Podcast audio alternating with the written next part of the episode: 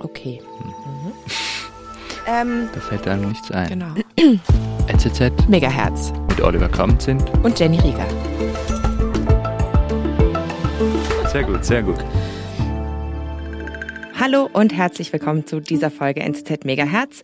Mein Name ist Jenny Rieger und mein heutiger Gast heißt Paulita Papel. Sag mal, Paulita, warum liegt denn hier eigentlich Stroh? das ist eine sehr gute Frage und eine, die sogar philosophische und existenzielle Fragen mit sich bringt. ja, gut, wahrscheinlich müssen wir jetzt diese legendäre Filmszene nicht zu Ende zitieren und ihr wisst schon, worum es geht, um Pornografie. Und wir haben ja dazu ein bisschen ein seltsames Verhältnis, oder? Also sie ist irgendwie allgegenwärtig, trotzdem ein Tabu. So gut wie alle konsumieren sie, so richtig zugeben will es dann aber niemand. Oft heißt es auch, sie gefährde unser Bild von Sexualität und sei vor allem Frauen gegenüber erniedrigend und abwertend. Gleichzeitig hört man aber seit ein paar Jahren immer mehr von feministischer und ethischer Pornografie. Und da wollen wir uns mal ein bisschen näher damit befassen. Paulita Papel, du bist Pornoproduzentin und Performerin und du hast ein Buch geschrieben, darüber reden wir später noch. Herzlich willkommen, erstmal schön bist du da. Vielen lieben Dank, ich freue mich hier zu sein. Du bist in Spanien aufgewachsen, Paulita. Und du warst, glaube ich, zehn, als du das erste Mal als Schlampe beleidigt wurdest. Wie kam das? Was war das für eine Situation? Ja, und zwar war das so, dass ich, ich habe einen Junge, ich habe ihn gefragt, ob er mit mir gehen will. und dann sind wir Hand in Hand irgendwo gegangen und wir haben uns ein Küsschen auf die Lippen gegeben. Und dann später in der Schule, das war jemand, der in meiner Schule war, dann hat sich das anscheinend rumgesprochen oder er hat das einem Freund erzählt. Und der Freund hat, ist dann irgendwann mal zu mir gekommen, hat gesagt, ich, ich sei eine Schlampe, ich sei eine Buta, weil ich ja jemand geküsst hätte.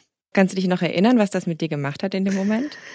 Ähm, es war tatsächlich ein bisschen eine Achterbahn, weil ich habe es nicht so ganz verstanden und warum das jetzt schlimm ist, weil ich dachte, ich habe doch nichts Schlimmes gemacht. Mhm. Gleichzeitig hatte ich irgendwie ein bisschen Angst. Was heißt das? Und ich hatte auch gleichzeitig auch ein bisschen, ich war ein bisschen wütend auf meinen Freund sozusagen, ne, der es sozusagen weitererzählt hat. Was ich interessant finde, weil es war so, eigentlich hätte ich natürlich ne, wütend sein sollen auf diesen Typen, der mich mhm. beleidigt. Und aber aus irgendeinem Grund dachte ich, okay, anscheinend habe ich was Falsches gemacht und der Freund von mir hätte es nicht erzählen sollen. Das ist interessant, wie das, anstatt zu sagen, so ja und, ja, ich habe das gemacht, was ist das Problem, wie schnell wir uns selbst hinterfragen. Mhm. Du warst zehn zu diesem Zeitpunkt. Also kann man vielleicht schon sagen, also du warst schon irgendwie relativ früh dabei, was so ähm, Jungs und sowas anging. Ja, würde ich schon sagen. Ich war schon ein sehr, ich war immer ein neugieriger Mensch und ich hatte schon, ich, ich weiß nicht, früh ist es immer eine Frage ne, von wo man aufgewachsen ist und was der um Umfeld war. Aber ich würde schon sagen, dass ich immer ein großes Interesse hatte an näheren, intimen Gesprächen oder Kommunikationsweise mit anderen Menschen. Wie hat sich das denn geäußert, also dann so in deiner späteren Jugend? Naja, ich habe, als ich angefangen habe sozusagen mit Menschen zu knutschen, dann wollte ich natürlich ganz viele Menschen knutschen und ich habe ja, ich habe viele ne, Freunde, feste Freunde gehabt. Ich habe bald dann auch irgendwann mal auch an Frauen geknutscht. Aber für mich war einfach klar, ich, hab, ich war neugierig und ich war neugierig auf viele unterschiedliche Menschen, unabhängig von deren Geschlecht mhm. und unabhängig davon, ob ich vielleicht mit denen zusammen sein wollte in einer Beziehung oder nicht. Mhm. Du bist ja dann irgendwann nach Berlin umgezogen. Wann war das? Wie alt warst du da? Ich war 17 Jahre alt. Mhm. Genau, und wusste ganz gleich, gehöre ich ja hin. Ich hätte es damals nicht so, ich konnte es meiner Mutter nicht so richtig erklären. Sie hat sich gewundert und äh, wollte, dass ich länger da bleibe in Madrid. Aber ich wusste, in dieser Stadt kann ich irgendwie mich selbst entdecken und kann ich selbst sein, beziehungsweise rausfinden, wer ich bin. Gab es da einen spezifischen Moment, wo du irgendwie wusstest, hier gehöre ich her? Für mich war klar, in dem Moment, wo ich, ich bin ziemlich früh ins Berghain gegangen. Also der, ja, also auf jeden Fall ein sehr bekannter Club in Berlin. Genau, ein bekannter, sehr bekannter Techno-Club, was heute eine Riesenschlange hat, damals auch noch Riesenschlangen hätten. Aber damals war es noch schwuler, würde ich sagen. Das ist natürlich jetzt sehr lange mhm. her, ist über 15 Jahre her. Mhm. Ja, es waren sehr viele schwule Männer da. ja. Und ich stand da auf einmal inmitten dieser Masse an oberkörperfrei Männer, die geschwitzt haben, getanzt haben und wirklich so durch mich hindurch sehen könnten. Bis zum nächsten Mann, so ungefähr. Und ich habe mich einerseits unsichtbar gefühlt, im Gegensatz zu meiner Erfahrung in spanischen Bars, wo ich eher penetrant immer angemacht wurde. Ne, die, die Art und Weise, wie man flattet in Spanien, kann sehr, ja, bis zu belästigend sein. Mhm. Und ich fühlte mich eben unsichtbar, aber durch diese Unsichtbarkeit fühlte ich mich auch frei und dachte so, okay, ich kann mich ja nackt ausziehen. Es interessiert niemanden. Ich kann machen, was ich will. So.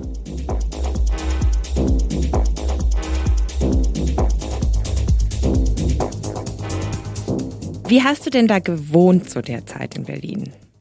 Ich bin, ähm, wie es halt so ist, ein bisschen vom WG zu WG gehoppt. Und ich bin dann irgendwann mal in der Liebig 34 gelandet.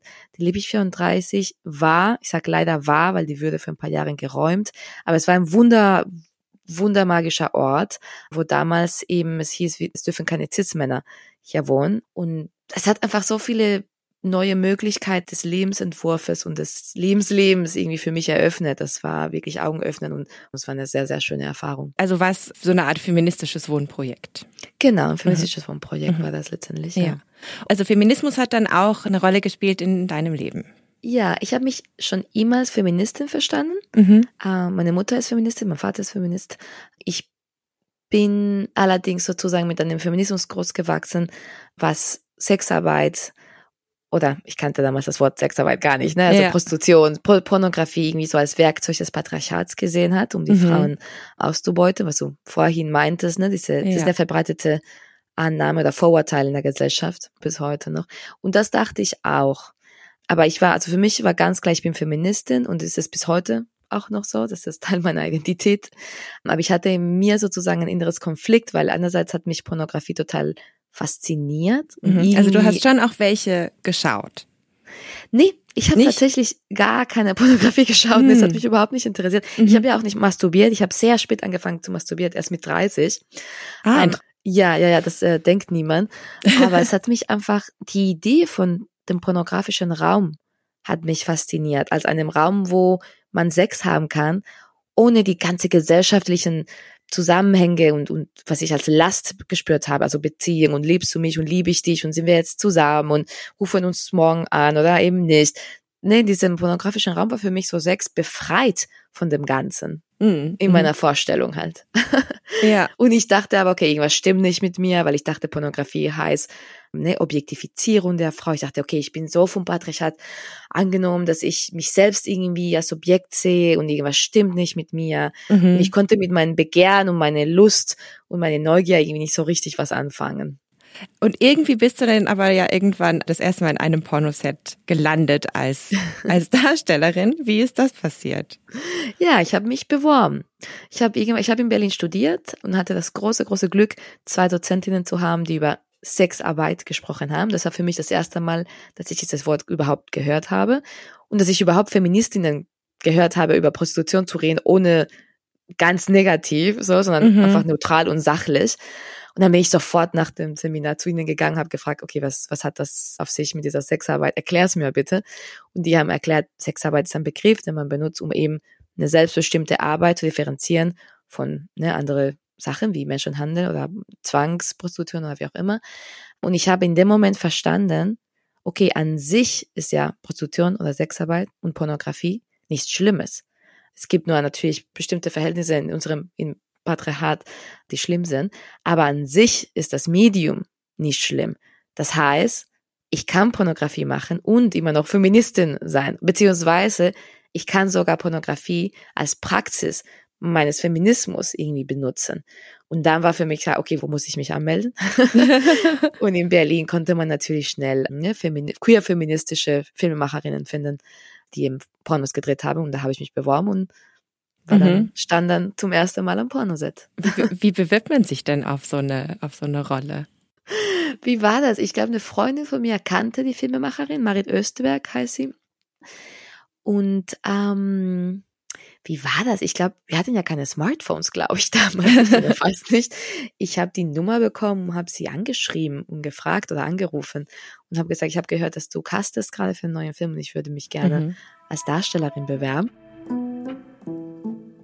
Und dann haben wir uns einfach getroffen in der Köln, in der Croissanterie, glaube ich, auf der Panierstraße war das. Und wir haben darüber gesprochen und sie war Sie wollte sicher gehen, dass ich verstehe, was das heißt, weil ich war, für sie war ich ziemlich jung. Ich war gar nicht so jung, ich war schon 22. Mhm. Aber sie wollte, für sie war es ganz wichtig, dass ich verstehe, dass wenn ich in Porno mitspiele, gerade vor der Kamera, dass das negative Konsequenzen haben könnte für mich im späteren ja. Leben. Ja, eben, du trittst ja schon in einer gewissen Rolle in die Öffentlichkeit und in einer Rolle, die halt schon auch relativ stigmatisiert ist in der Gesellschaft, oder? Ganz genau. Mhm. Das, sie wollte sich sagen, dass ich das verstehe mit dem Stigma und was das heißt. Und für mich war in dem Moment kristallklar, einfach so, ich will in einer Gesellschaft leben, wo man Pornos machen kann, wo Frau Pornos machen kann und das keine negativen Konsequenzen hat für ja. ihr Leben. Und wenn das nicht die Gesellschaft ist, in der wir leben, und das ist sie ja nicht, noch immer noch nicht, dann will ich Pornos machen und die Gesellschaft ändern. Mhm. Und dann bekam ich natürlich die Rolle. Gut, also das ist dann schon mal die Ideologie. Wie war es denn dann in der Praxis das erste Mal an dem Pornoset? Stelle ich mir noch aufregend vor. Super aufregend. Ich war so nervös. Ich wusste nicht, was ich anziehen soll. Soll ich mich jetzt rasieren? Nein, ich soll mich nicht rasieren, weil es ist ein feministischer Porno. Ah, es war sehr aufregend. Es war total schön auch. Ich muss sagen, es war natürlich eine sehr privilegierte Herangehensweise in dem Ganzen. Die Menschen, mit denen ich das gemacht habe, waren fast alle Frauen und alles queer-feministische Frauen. Es war einfach so, ich bin am Set gegangen. Ne, wir haben uns davor noch getroffen mit allen Darstellerinnen. Wir waren zu dritt vor der Kamera und wir haben darüber gesprochen. Und am Set haben wir darüber gesprochen, okay, was wollen wir sexuell machen? So. Und ich wurde gefragt, was willst du machen? Worauf hast du Lust? Worauf stehst du? Was magst du nicht? Und ich war ehrlich gesagt total überfordert erstmal, weil ich dachte, ich habe so viel und so oft Sex gehabt. Ich habe One-Night-Stands gehabt und viele Freunde und Freundinnen. Und niemand hat mich so klar, explizit, nüchtern gefragt, okay, worauf stehst du? mhm. Und ich wusste erstmal nicht so eine klare Antwort. Das ist etwas, was ich mit der Zeit gelernt habe. Und Pornos haben mir beigebracht, auf mich zu hören und zu verstehen, okay, worauf stehe ich? Wonach ist mir heute? Und das wiederum dann zu kommunizieren. War das dann für dich in dem Moment auch ein Erkenntnisprozess, dass du irgendwie gedacht hast, oh, ich sehe mich eigentlich schon als sexuell erfahrene Person und es gibt trotzdem noch ein paar weiße Flecken auf der Landkarte? Absolut. Und ich meine, es gibt bis heute natürlich noch viele Flecken ne? und viele Sachen, wo ich mir denke, so, oh, da muss ich unbedingt nochmal drüber lesen oder muss ich mir mehr Pornos angucken, um Inspiration zu holen. Ich meine, Sexualität ist etwas, was sich ja entwickelt. Und das ist ja was Schönes, dass es eben, ne, dass immer wieder gibt es noch was Neues zu entdecken. Aber ich habe in diesem Moment aber in diesem ersten Porno gemerkt, wie unfassbar viel ich ignorant bin über mich selbst und über alle Möglichkeiten. Und das war wirklich wie so ein, ja, eine Erkenntnis, wie so ein, wie so ein Wachrücken irgendwie, zu sagen, oh mein Gott, wie, wie kann das denn sein auch? Es ist so, so ein bisschen, ich habe viele Momente in meinem Leben gehabt, ich weiß nicht, ob es bei dir auch so ist, wo ich ne, mit 22, mit 25, mit 28 Sachen gelernt habe, wo ich mir denke so, wie kann das sein, dass ja, ich das bis jetzt nicht wusste, so, oder? ja. wie, wie sieht eine Klitoris aus? Oder ne, bestimmtes, wo ich mir denke, das gibt's doch nicht, dass der Menschheit irgendwie das bis zum Mars geschafft hat und wir nicht wussten und, ne, und junge mhm. Menschen nicht erklärt wird, wie eine Klitoris aussieht. Also, ja, ist ja. eine Schande. Also würdest du sagen, dass jetzt die Arbeit, die du in den letzten 10, 15 Jahren gemacht hast, dein Verhältnis zu deinem Körper oder vielleicht auch zu anderer Leute Körper irgendwie verändert hat? Absolut. Und zwar zum Positiven. Ich habe auch nicht immer meinen Körper zu aller Zeiten geliebt. Ich glaube, die wenigsten Menschen tun das. Und für mich war Pornografie eine Art und Weise, mich mit meinem eigenen Körper auch zu versöhnen. Hm. Irgendwie. Weißt du, meinen hm. Körper nackt zu sehen beim, ne, beim Ficken. Ich darf man Ficken sagen, ja. man darf. Sehr schön. War einfach, ja, wie so ein, wie so ein zu mich selbst kommen und das zu akzeptieren und sagen, okay, so sieht mein Körper aus schön, schön, dass mein Körper das kann. So, mhm. schön, dass mein Körper in der Lage ist, diese, diese Lust zu spüren, ne, diesen Genuss zu spüren und mit anderen Menschen irgendwie in Interaktion zu gehen und, und zu spielen und, ne, uns gegenseitig zu befriedigen und mich selbst zu befriedigen. Das sind alles Sachen, die muss man erstmal lernen, glaube ich. Oder ich musste die alle erstmal lernen und Pornografie war für mich wie, wie so ein, ja, wie so ein super nützliches Werkzeug, und in meinem Fall war es natürlich das Machen von Pornografie, ja, ja. Was, was mir geholfen hat. Und ich habe, wie gesagt, ich habe angefangen zu masturbieren, habe ich erst sehr spät, erst vor fünf Jahren. Und dann habe ich auch angefangen, privat Pornos zu gucken, weil bis zu dem Zeitpunkt, ich habe sehr viele Pornos gemacht und habe aber trotzdem privat sozusagen mehr keine Pornos angeschaut. mhm. Aber jetzt in letzter Zeit finde ich das total faszinierend, wie viel Pornografie privat einfach für die Entdeckung der eigenen Sexualität hilfreich sein kann. Ja. Ja, also das ist ganz interessant, dass du das sagst, weil das ja eigentlich genau das Gegenteil ist von dem, was so die landläufige Meinung über Pornografie ist, oder? Dass es eben mhm. eigentlich Menschen eher dazu bringt, ein schlechtes Körperimage zu haben oder sich irgendwie zu vergleichen mit Pornodarstellern, die immer können. Man, man sagt ja auch zum Beispiel, dass es immer mehr Labioplastien gibt und, und gibt der Pornografie die Schuld daran. Ich glaube, das ist falsch. Das ist super mhm. interessant, dass du das sagst, finde ich super, dass du ein Beispiel aufbringst, weil gerade eben diese, diese Vaginoplastia, in Porno sehen wir viel mehr unterschiedliche Vulven wie sonst irgendwo.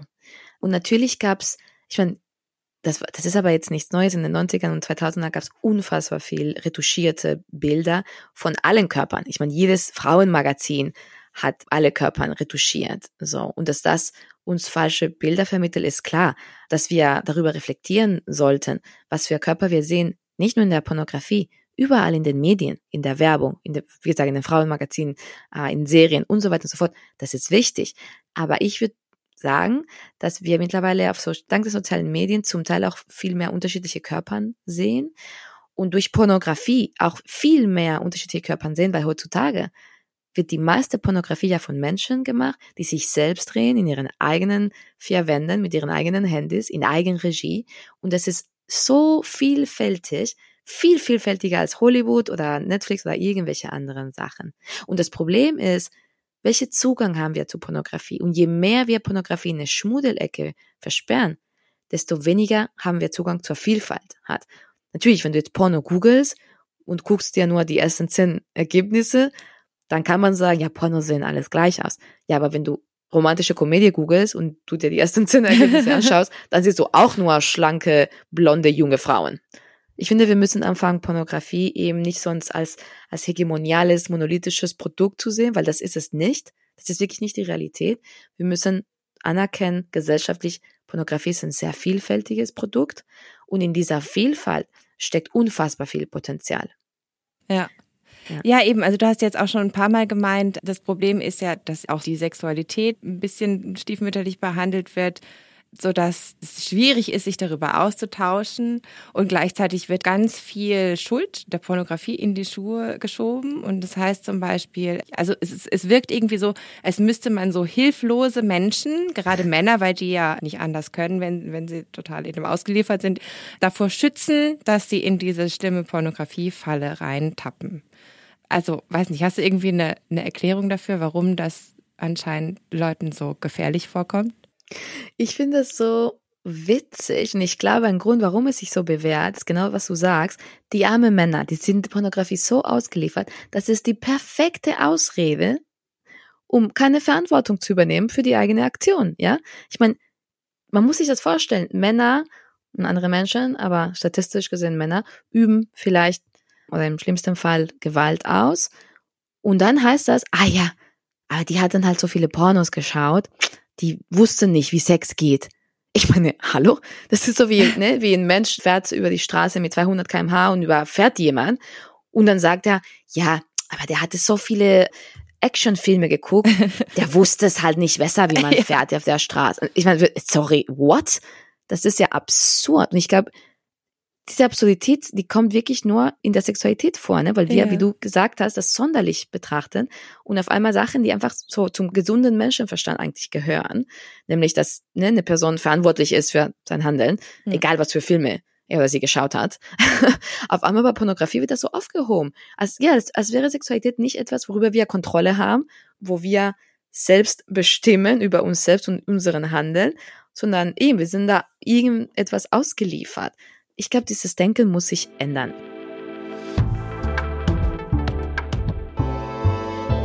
Nochmal zurück zu deiner Karriere. Du bist ja auch Produzentin dann geworden irgendwann. Wie ist es dazu gekommen? Ja, es, de facto ist es so, ich habe ja sehr viel in dieser Berliner Queer Independent DIY Szene gearbeitet, wo es kein Geld gab, wo alle sich gegenseitig geholfen haben bei den Projekten. Was ich habe mal hier Catering gemacht und da war ich wieder vor der Kamera und da habe ich wieder was organisiert. Und weil ich schon so ein Orga-Mensch bin, habe ich mehr und mehr Orga gemacht und mhm. habe angefangen einfach zu produzieren. Und das habe ich eben gerne gemacht und habe das viel mehr gemacht und habe dann angefangen, bei unterschiedlichen Projekten zu arbeiten, die mehr eine kommerziellere Richtung hatten, weil ich habe gemerkt, okay, Ich kann ja auch damit Geld verdienen. Auch nicht schlecht. Meine Miete muss ich ja immer noch bezahlen und vom politischen Porno, was kein Geld reinbringen, kann man ja auch nicht leben. Und ich wusste, mhm. ich will aber weiterhin Pornos machen.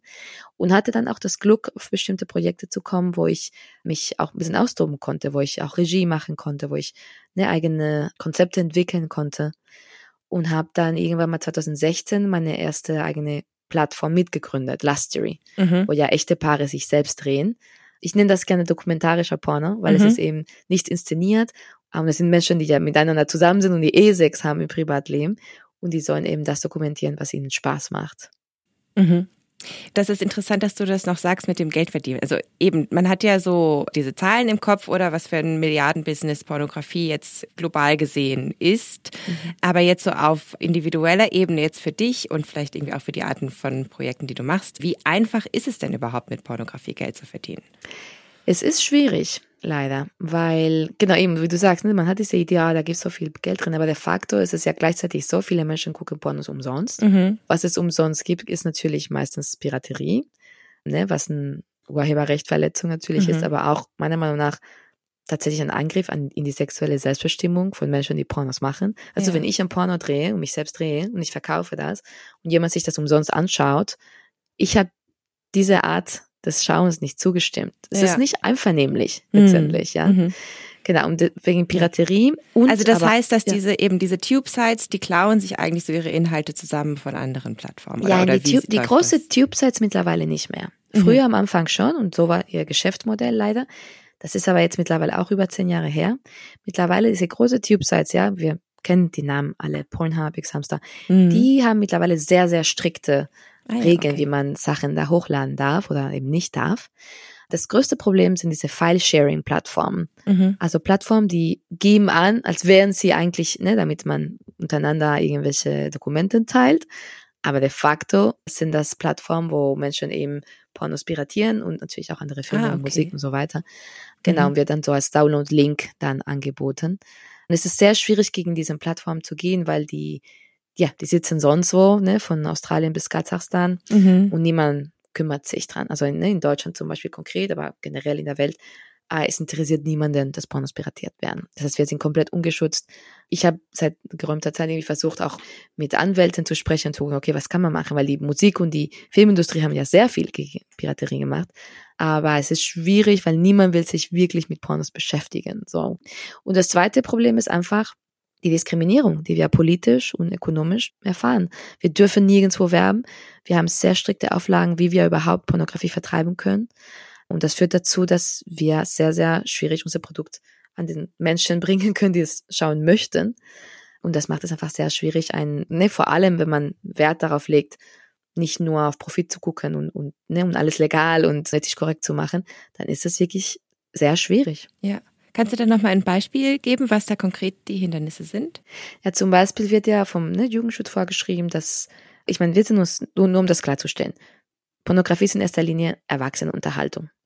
Der Name sagt das schon, das ist für Erwachsenen und nicht mhm. für Minderjährige. Ne? Wobei in der Schweiz ja die Altersgrenze 16 Jahre alt ist. Mhm. Was ich ja sehr interessant finde, worüber wir mehr sprechen sollten. dass das total viel Sinn macht, wenn Menschen Sex haben dürfen, dass sie auch Sex schauen dürfen. Mhm. Aber genau, aber das, ne, der, der deutsche Jugendschutz sagt, Menschen unter 18 dürfen keinen Porno sehen. Das heißt, niemand darf minderjährigen Porno zur Verfügung stellen.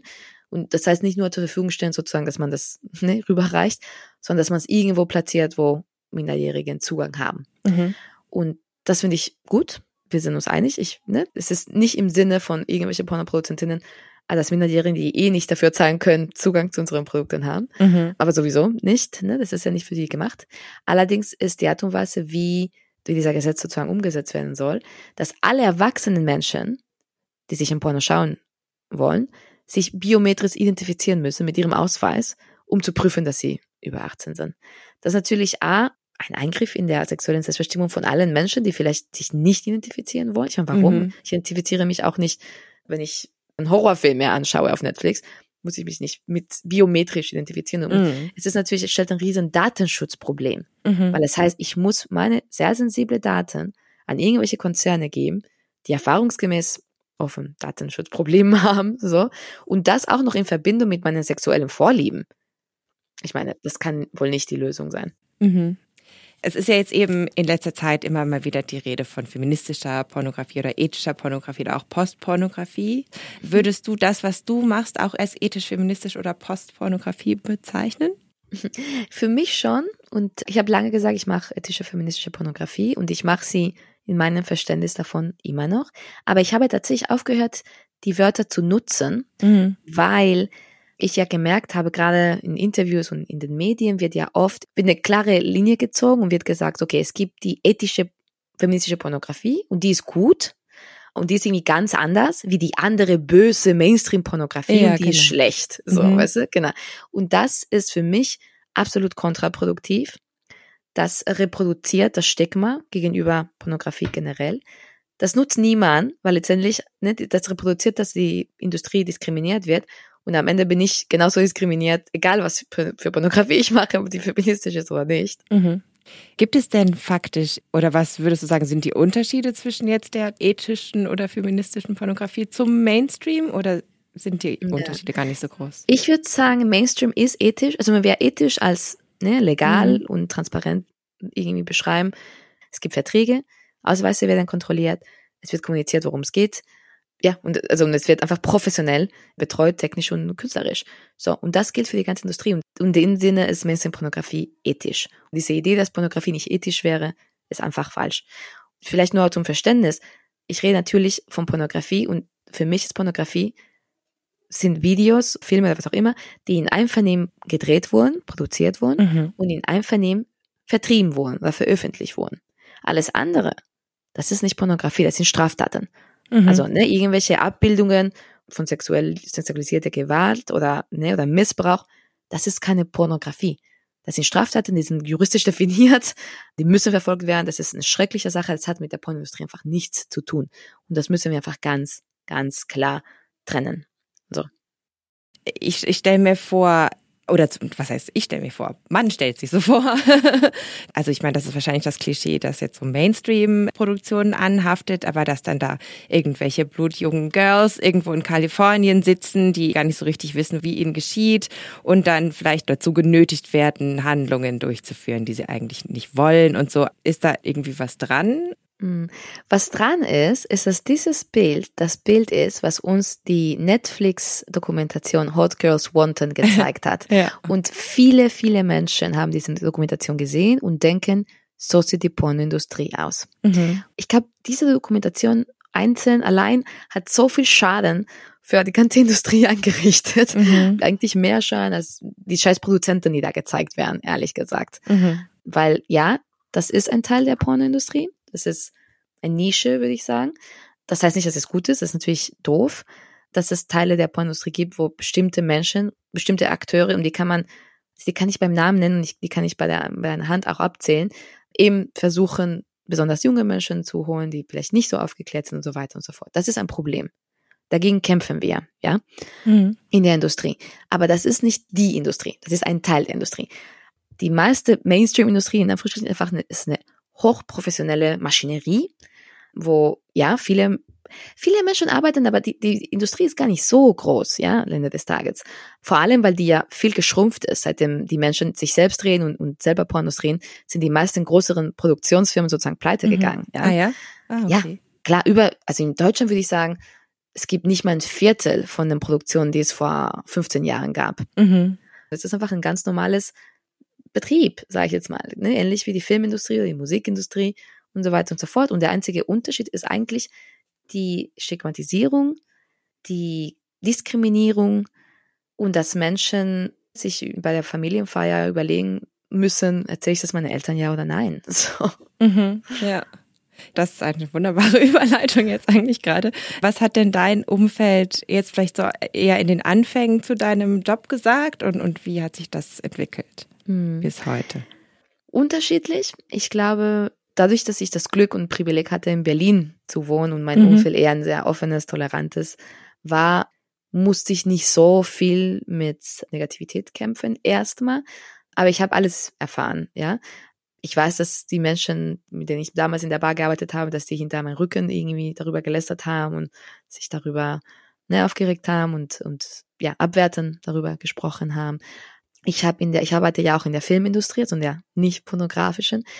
Und da habe ich die schlimmsten Diskriminierungen erfahren. Also Menschen, mhm. die sich geweigert haben, mit mir zu arbeiten, mit mir zu sprechen, die versucht haben, mich von Ausbildungsplätzen zu verbannen. Also wirklich ah, ganz ja. schlimm. Ja, ja, also mhm. also die Filmindustrie ist, das ist wirklich ganz schlimm. Da muss wirklich vieles passieren. Und im Familienumfeld, ich habe meinen Eltern das ziemlich früh gesagt, weil ich wusste, ich will das weitermachen und ich wollte, dass sie das von mir erfahren und nicht, dass sie das von ne, sonst wo erfahren. Mhm. Für meine Eltern war es erstmal ein bisschen schwierig, das zu verstehen. Meine Mutter vor allem hat sich einfach Sorgen gemacht. Also ich verstehe das, weil man hat eben dieses Bild von Pornografie, dass Frauen da irgendwie Schlimmes erfahren. Und sie wollte natürlich, ne, wie jede Mutter, dass es mir gut geht. Und wir haben sehr viel gesprochen. Wir haben jahrelang, habe ich ja Bücher gegeben, wir haben sehr viel ausgetauscht. Wir haben viel geweint und uns gestritten auch zum Teil. Und ich bin aber so stolz auf mich und vor allem auf meine Mutter, dass sie das verstanden hat und dass sie, dass sie den Mut hatte, sich damit auseinanderzusetzen. Mhm. Und sie, gerade sie, ne, als Feministin zweiter Welle eigentlich, ne? Und heute hat sie eine unfassbar differenzierte Sicht auf das Thema. Sie klärt ihre Freundinnen und ihre Freundeskreis immer darüber auf. Sie redet offen darüber, dass ich Pornografie mache. Und sie hat sich einfach selbst aufgeklärt. Und ist, sie ist für mich einfach das Vorbild, dass man das machen kann. So. Mhm. Man kann sich informieren und man kann aufhören, bestimmte Vorurteile und Diskriminierung zu reproduzieren aus einer Ignoranz heraus. Jetzt habe ich vor lauter Aufregung ganz vergessen, dass wir noch so eine Rubrik haben, nämlich eine Frage, eine ganz andere Frage, die, die mit unserem Thema gar nichts zu tun hat. Die würde ich dir gerne nochmal schnell stellen, wenn das okay ist. Unbedingt. Und zwar gibt es hier diese Kärtchen, da stehen die Fragen drauf. Ich würde es einfach mal mischen und du sagst Stopp und dann lese ich dir die Frage vor. Okay, aufregend. Und Stopp. Oh, das, das ist eigentlich ganz gut. Ja? Worüber sollte man deiner Meinung nach keine Witze machen? Oh, sehr gute Frage. Okay, ich, ich versuche mich kurz zu fassen. Ich hätte, ich habe viele Gedanken mhm. zum Thema. ähm, ich finde, Humor ist was ganz Wichtiges. Ich glaube, es ist gesellschaftlich auch ein, ein wichtiges Werkzeug und Tool, um Menschen näher zu bringen, um Konflikte sogar aufzulockern und Menschen toleranter zu machen. Deswegen bin ich ein Freund von Witzen und Humor. Ich glaube, plumpe, rassistische oder sexistische Witze, ja, braucht man mm. nicht. So, das mm. hilft uns nicht. Ich glaube auch nicht, dass diese Witze intelligent sind. Ich glaube, Humor sollte immer, ja, irgendwie intelligent sein und nicht auf Kosten von einer Community, die eh diskriminiert und marginalisiert wird, funktionieren. Mhm. Sehr gut. Dann würde ich auch noch mal ein Kärtchen ziehen und dann liest du mir das vor. Uh, also. spannend. Okay. Uh, der ist richtig gut. Was ist dein Guilty Pleasure? Oh. Passt zum Thema. Ja, was ist mein Guilty Pleasure? Gute Frage. ja, ich glaube, ah, ich bin so ein bisschen anfällig für so Handyspielsucht. Das ist, glaube ich, mein größtes Laster. Und ich habe das jetzt irgendwie auch so ge gehandelt, dass ich die meisten von diesen blöden Spielen von meinem Handy gelöscht habe. Aber manchmal, wenn ich so bestimmter Stimmung bin, dann denke ich mir so, jetzt lade ich mir das wieder runter und dann spiele ich das nochmal. das sind dann irgendwie so Sachen wie Candy Crush oder sowas. Und das mache ich dann so einen ganzen Tag. Und das ist mir wahnsinnig peinlich, weil das halt irgendwie einfach so das Dümmste ist, was ich in meinem Tag machen kann. Das ist so unproduktiv. Und eigentlich macht mir das dann so eine Stunde oder sowas Spaß und dann nervt es mich und ich höre trotzdem nicht auf.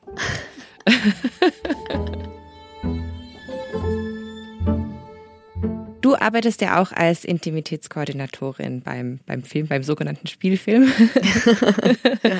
Und da ist es ja so, dass Sexszenen in gewissen Filmen wenn die jetzt irgendwie auf eine Art dargestellt werden, wie das normalerweise in Spielfilmen nicht der Fall ist, oder? Dass das dann halt zum Teil auch sehr gute Kritiken bekommt und dass es dann als so edgy gilt und so und dann halt die Produzentinnen, Produzenten, die sich das trauen, gelobt werden, was ja einem krassen Gegensatz steht dazu, wie mit Pornos umgegangen wird in der Gesellschaft. Du hast ja gemeint, also deine Arbeitsbedingungen sind zum Teil auch prekär, oder? Also ich meine, es könnte sein, dass Gesetze verändert werden und dann kannst du nicht mehr ohne weiteres produzieren oder deine Inhalte vertreiben. Es kann Eben, von Moment. heute auf morgen halt, mm, ne? Es können mm. Plattformen entscheiden, okay, wir machen das nicht mehr und dann bist du, ja, dann musst du gucken, wie, wie du dein Geschäft irgendwie weiterführst. Ja. Genau. Oder auch deine Social Media Kanäle könnten jeden Moment geschlossen werden. Mhm. Die, die Stigmatisierung der Gesellschaft ist da irgendwie noch mit drin. Warum machst du trotzdem diesen Job, obwohl er manchmal auch mühsam ist? Und wärst du vielleicht manchmal lieber Künstlerin? Also eine etablierte Filmschaffende, die sich mit sowas nicht rumschlagen muss? Mhm. Spannende Frage. Ich will nicht lügen, ich will ehrlich darauf antworten. Natürlich, manchmal denke ich, wäre es einfacher, mhm. wenn ich ne, in der DFFB Film studiert hätte und Regisseurin wäre und Förderung bekommen würde von den Filmförderanstalten im System, Regisseurin, whatever. Aber ich finde, ich bin ja ein sehr politischer Mensch mhm. und ich ich arbeite sehr, sehr gerne. Ich bin auch Workaholic, würde ich sagen. Ne? Ich arbeite wirklich ähm, die ganze Zeit und mache das aber, weil ich dran glaube, an was ich mache, weil ich dahinter stehe. Und mhm. ich, ich persönlich glaube fest daran, dass es ein Riesenpotenzial gibt in Pornografie und in der Aufklärung der Gesellschaft über Pornografie für den Glück der Menschen. Ich glaube, viele Menschen werden davon profitieren, wenn wir einen unbeschwerteren Umgang mit Sexualität und mit Pornografie bekommen. Und deswegen finde ich, das, was ich mache, hat, ja, ich würde schon sagen, einen gesellschaftlichen Wert, auf jeden Fall einen politischen Wert. Und das gibt mir die Kraft und, und die Motivation, das zu machen. Und in dem Sinne will ich lieber Porno-Schaffende sein als Künstlerin, um eben die Gesellschaft zu ändern damit. Du hast ein Buch geschrieben, das am Tag des Erscheinens dieses Podcasts auch äh, rauskommt, am 31. August. Es heißt Porno positiv. Was bedeutet das? Also für mich ist Pornopositiv eigentlich Teil von Sexpositivität. Ich glaube, Sexpositiv ist so ein Begriff, was mittlerweile viel ne, ins Mainstream gekommen ist. Sexpositiv heißt ja eigentlich nicht, dass man irgendwie ganz viel Sex haben sollte, sondern dass man eine positive Haltung gegenüber Sexualität hat. Ich finde, dass sehr oft in diesem sexpositiven Diskurs es eine Grenze gibt, wo es auf einmal aufhört, irgendwie positiv zu sein, Aha. nämlich wenn es an Pornografie oder Sexarbeit kommt.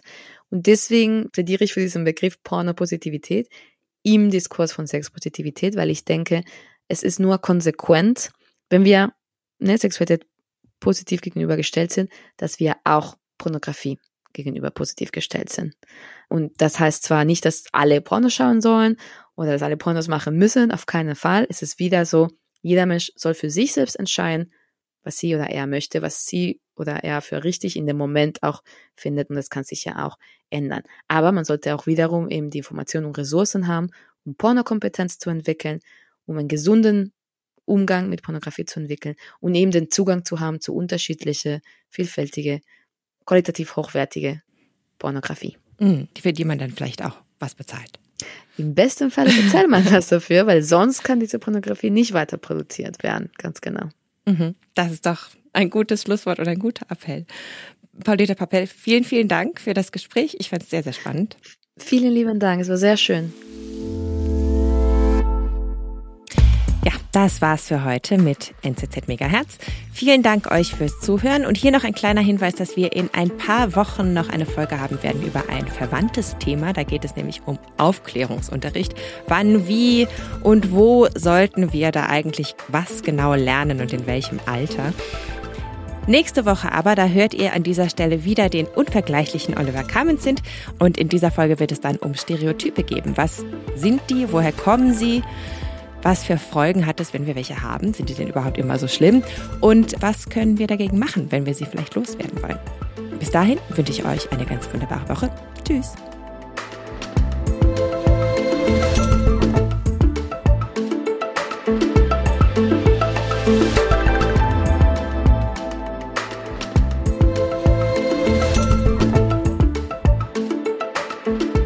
Herzlich willkommen. Herzlich willkommen. Herzlich willkommen zu dieser, zu dieser 17. Folge von NZZ Megahertz.